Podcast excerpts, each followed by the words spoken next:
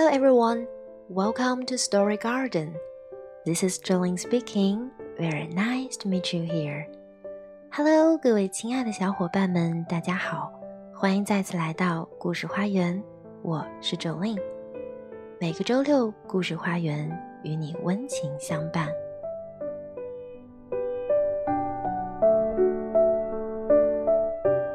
在节目的一开始，先问大家一个问题：你是否有思考过善良和懦弱的界限是什么？而作为宝爸宝妈的你，是否也思考过如何才能让自己的心肝宝贝不被别人欺负，而他自己也不会变成欺负别人的人？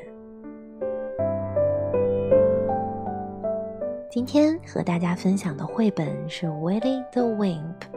胆小鬼 Willy，威利用他的行动告诉小朋友们一个道理：打架不等于勇敢，主动说对不起也不是懦弱。So now let's begin.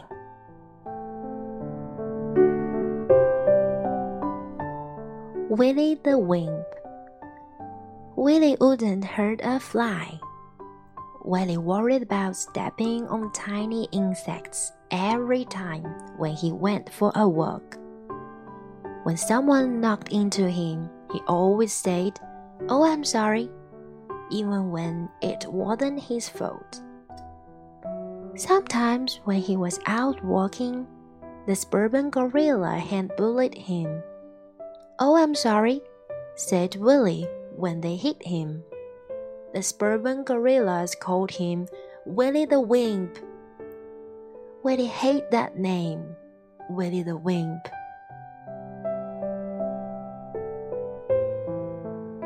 One evening, when Willy was reading his comic, he saw. Don't be a wimp. Post this now. That sounds just the thing for me, thought Willy. So he sent some money to the address in the advertisement. He rushed to the door every morning to catch the postman. Oh, I'm sorry, said Willy when the postman brought nothing for him. But one day a package arrived. This was it. Willy opened it excitedly. Inside was a book. It told Willy what to do.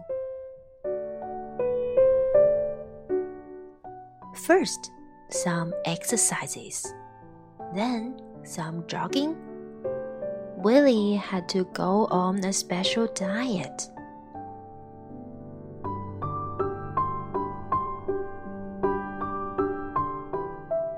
He went to aerobics classes, where everybody danced to disco music. Willy felt a bit silly. He learned how to box and he went to a bodybuilding club. Willy took up weightlifting, and gradually, over weeks and months, Willy got bigger and bigger and bigger and bigger. When Willy looked in the mirror. He liked what he saw. So, when Willy walked down the street, and saw the suburban gorillas attack Millie. They ran.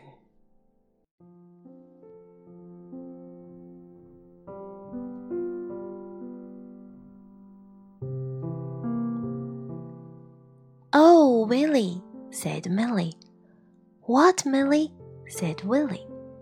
You are my hero, Willy, said Millie. Oh, Millie, Willy was proud. I'm not a wimp, a hero. Bong! Oh, I'm sorry, said Willy.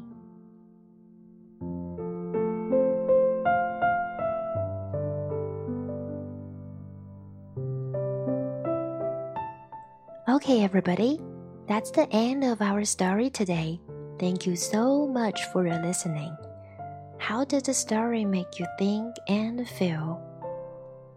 好了，以上就是绘本的全部内容。听完故事，你有什么感受呢？在绘本的最后，变得强大的威利撞到了树上，还是会习惯的说一句 “sorry”。不过现在这句 “sorry” 不再是胆怯和懦弱，而是源于他的修养和善良。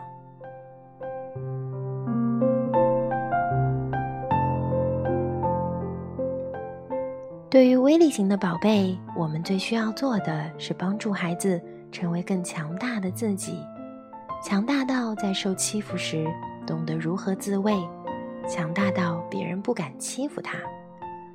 而在这种强大的自信之中，我们也不要忽视提醒宝贝：即使你变强大了，你也要依然保持你的善良和礼貌，而不是去转变角色，变成了欺负他人的人。Okay, that's all for today. See you next time.